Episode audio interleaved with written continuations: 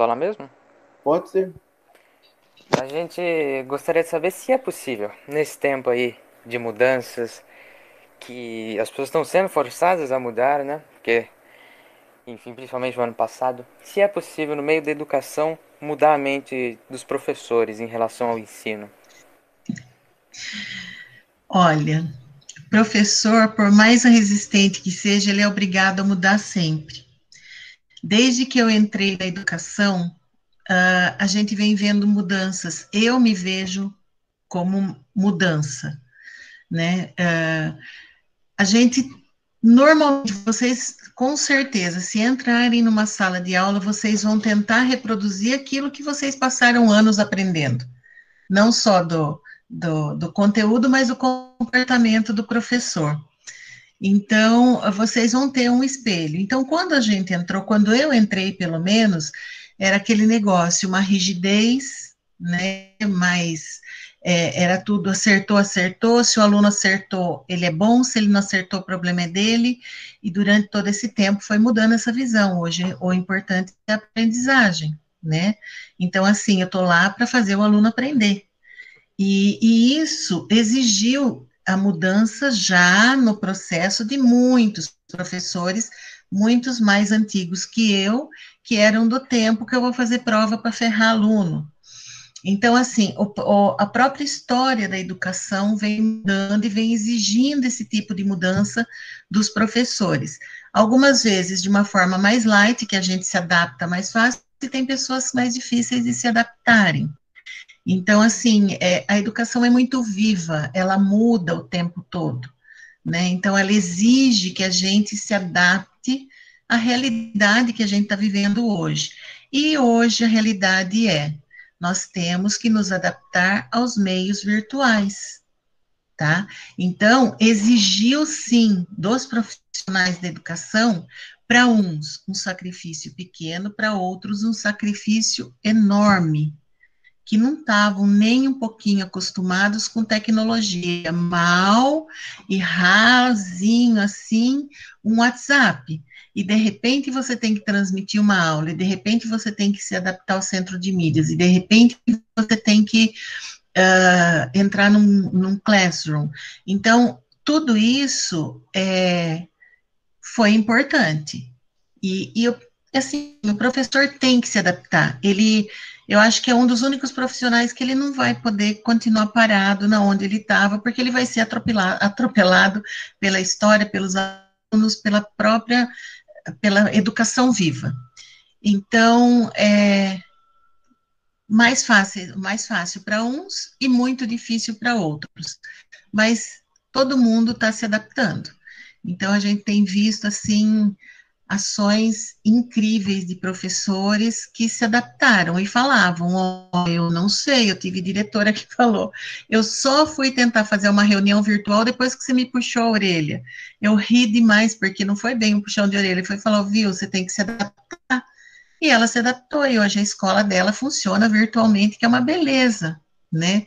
Então, é, são situações, a, a educação é muito viva, então tem que se adaptar.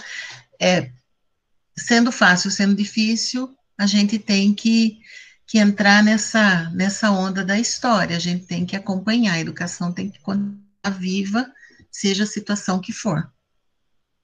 Não sei se eu respondi tudo que você queria, que a gente vai divagando, professor divaga. Daí pode fugir um pouquinho daquilo que você perguntou. Oi, eu sou o Cristiano Bueno Arcanjo, sou do jornal Darwin.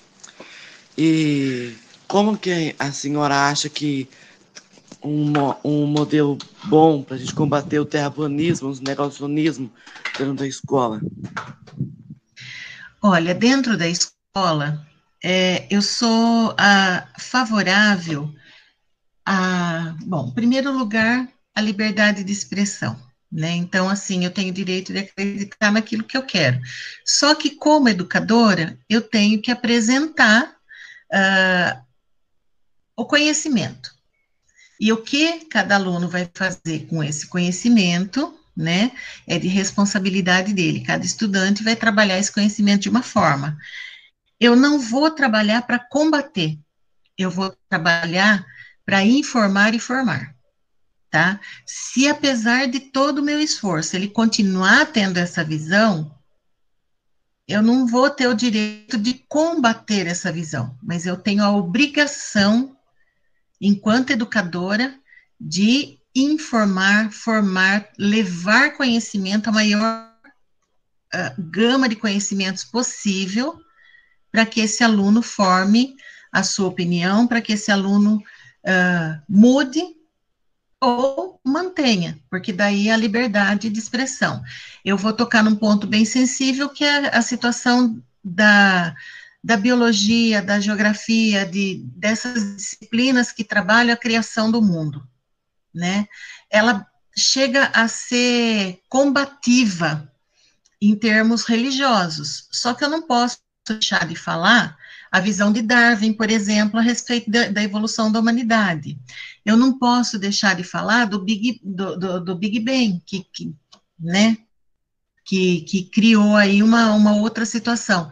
E então, o que, que é a obrigação da gente? Levar a gente, do mesmo jeito em história, quando a gente vai trabalhar protestantismo, quando a gente vai trabalhar a história da religião ali, é, que está inserida na história, né? Então, nossa obrigação é levar o conhecimento, apresentar uma gama de informações para que cada um se situe dentro da sua opinião, mude, permaneça ou cresça, né? Então, a, a, enquanto educadores, a gente não tá para influenciar opiniões, a gente tá para apresentar uh, todo o conhecimento possível para que cada um se forme enquanto ser humano, baseado nessa gama de conhecimento que adquiriu. Você acha que as escolas estão conseguindo combater alguns pensamentos, por exemplo, racismo e bullying, entre outros? É, e você acha que a escola é o pilar para evitar esse pensamento na nossa sociedade? Exatamente o que eu falei. Nós vamos levar conhecimento, nós vamos trazer a discussão à tona, tá? Porque dentro da escola, se você parar para pensar, por exemplo, no Monteiro Lobato, como que ele trabalhava os textos dele? Fazendo a preta na cozinha, que era a dona Benta, né? E muitas situações que ele citava.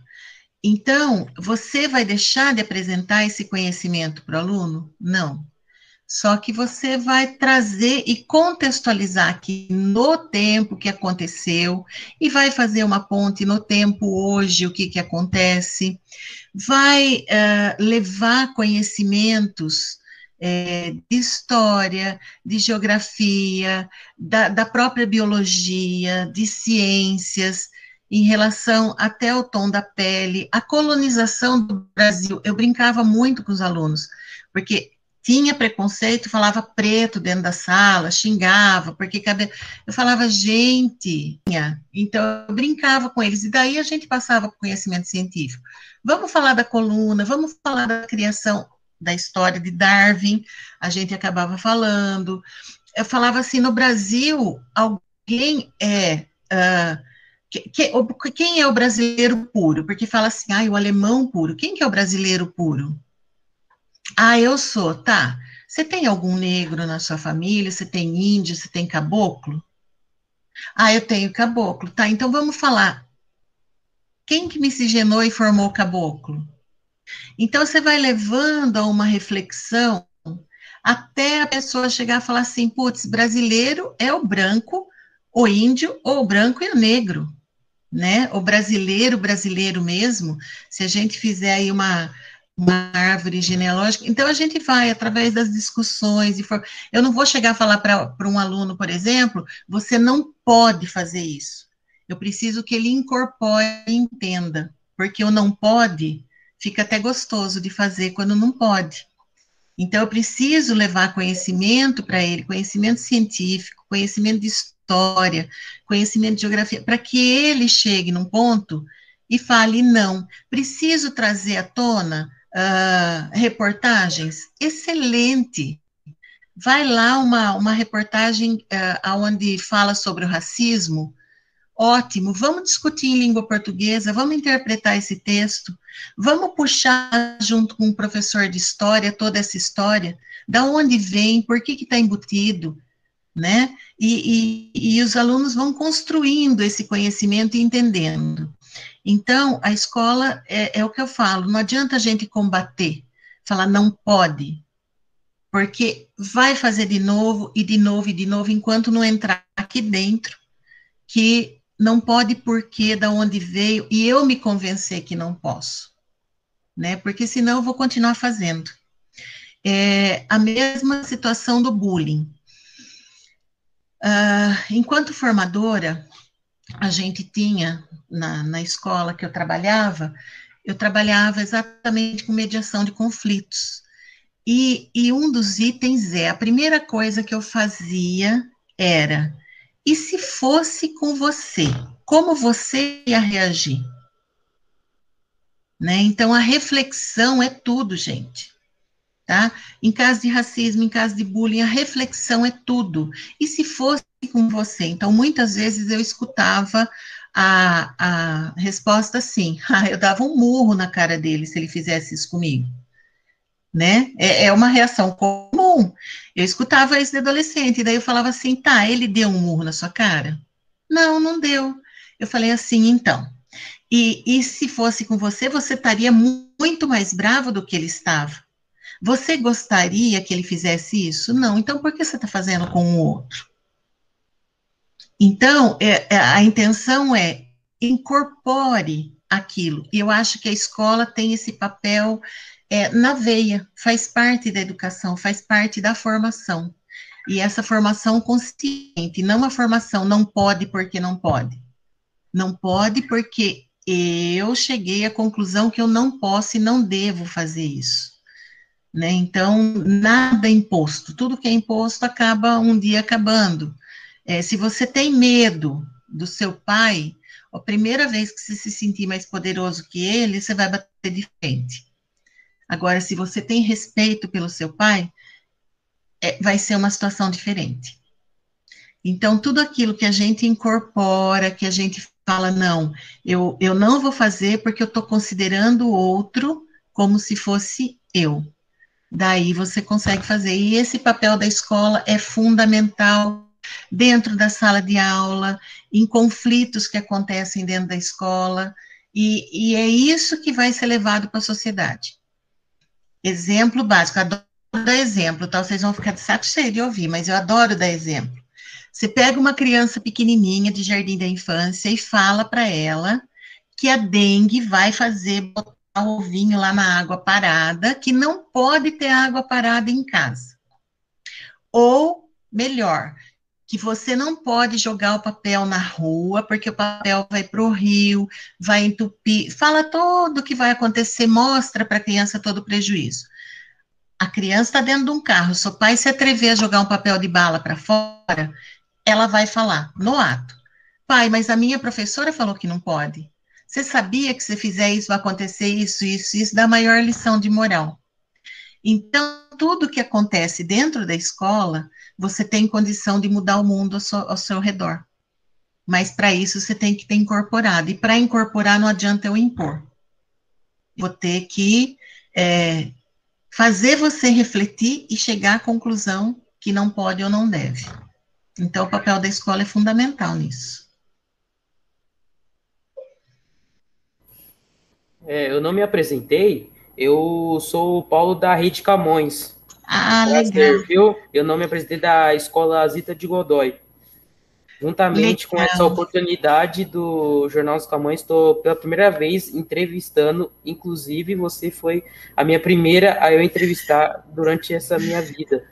Então, Olha, muito obrigado por essa resposta tão clara que simplesmente abriu a minha mente.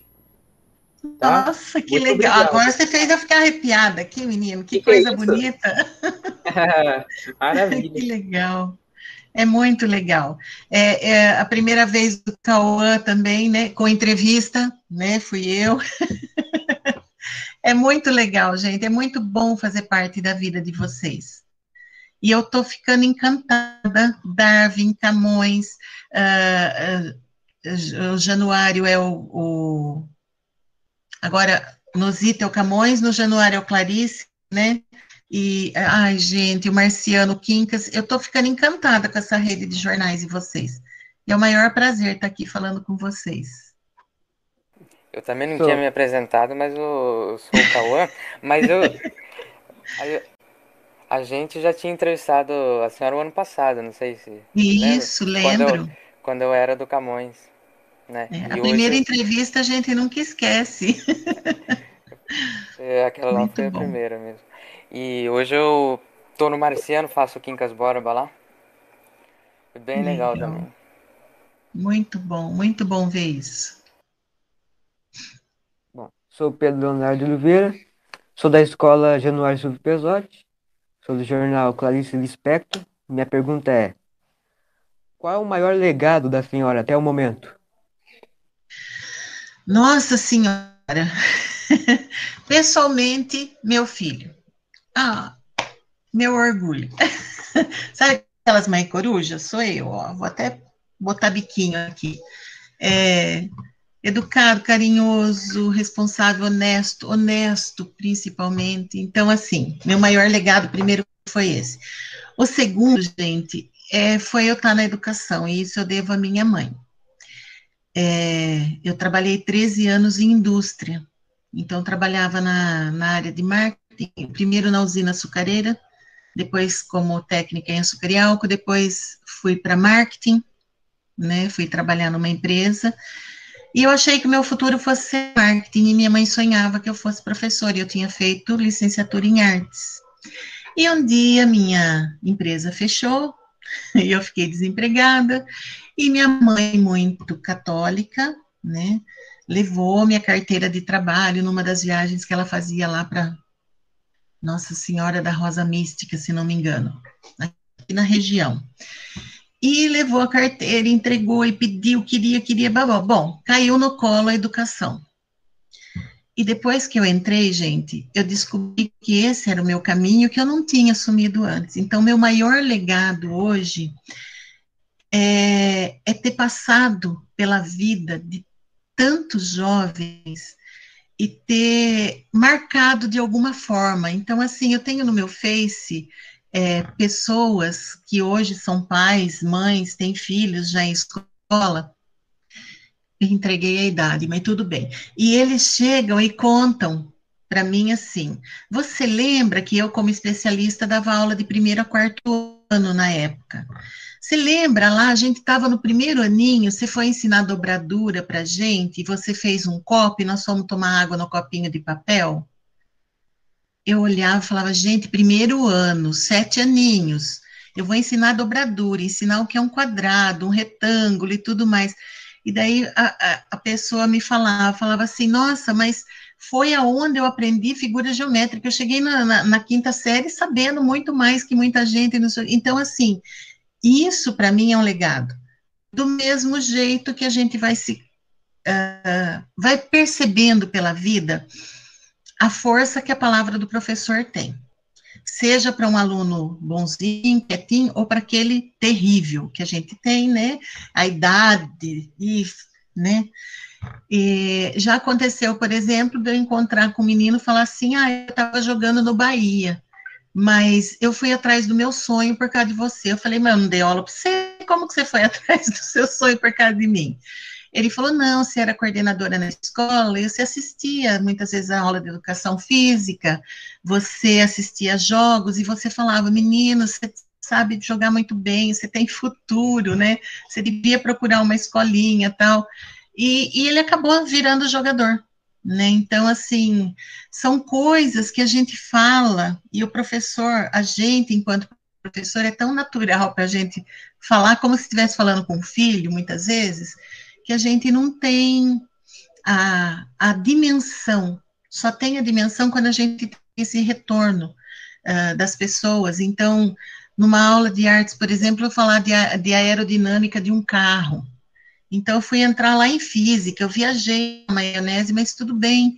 A, a gente acabou falando sobre a aerodinâmica por causa das formas geométricas tal, E, e, eu tenho essa, essa pessoa também comentando comigo, falando, nossa, a primeira vez que eu fui pensar em aerodinâmica, eu estava na quarta série. então, eu imagino uma criança pequena escutando, né? Mas ele falou assim, foi a, a primeira vez que eu tive contato com alguma coisa assim, que eu pensei como o vento atravessa as coisas, a resistência que o vento tem, né? Eu colocava a mão fora do carro quando eu andava para perceber a resistência do vento. Então, e tudo assim, numa aula de artes que a gente estava conversando sobre forma geométrica, sobre N coisas e acabou surgindo o assunto. Então, assim, o meu legado é, é essa devolutiva que eu tenho, é, é essa felicidade de saber que em algum momento eu toquei uh, aprendizagem desse aluno, não vou dizer nem o coração, que eu, que eu, que eu cheguei ali e de alguma forma marcou a aprendizagem, de alguma forma ficou aquilo. Eu acho que a educação, para quem está dentro, é, é um legado. Eu acho que cada dia é um dia. É, hoje eu vivo a educação de uma outra forma, não tenho contato com aluno, fiquei na coordenação, tinha contato com o aluno, trabalhava com mediação, depois fui para vice-direção, direção, até que eu cheguei agora. Então, assim, meu contato com o aluno, eu sinto uma falta, cá entre nós, mas eu sinto uma falta violenta desse contato. Porque eu acho que o que mantém a gente jovem, viva e, e indo para frente é a exigência que vocês fazem no dia a dia, a exigência que a gente tem que cumprir no dia a dia para conseguir levar a aprendizagem até vocês, mas eu acho que a educação é um legado. Hoje eu tenho uma, uma outra equipe trabalhando, mas que vai chegar até vocês de alguma forma as ações que a gente desenvolve. Então, eu acho assim que a educação é um legado. E assim, eu, eu acho que é, é o maior legado que eu tenho, a maior felicidade que eu tenho e é paixão mesmo, não tem como fugir disso. E você vai cutucar professor para falar, e daí não para de falar mais, tá? Então é, é isso.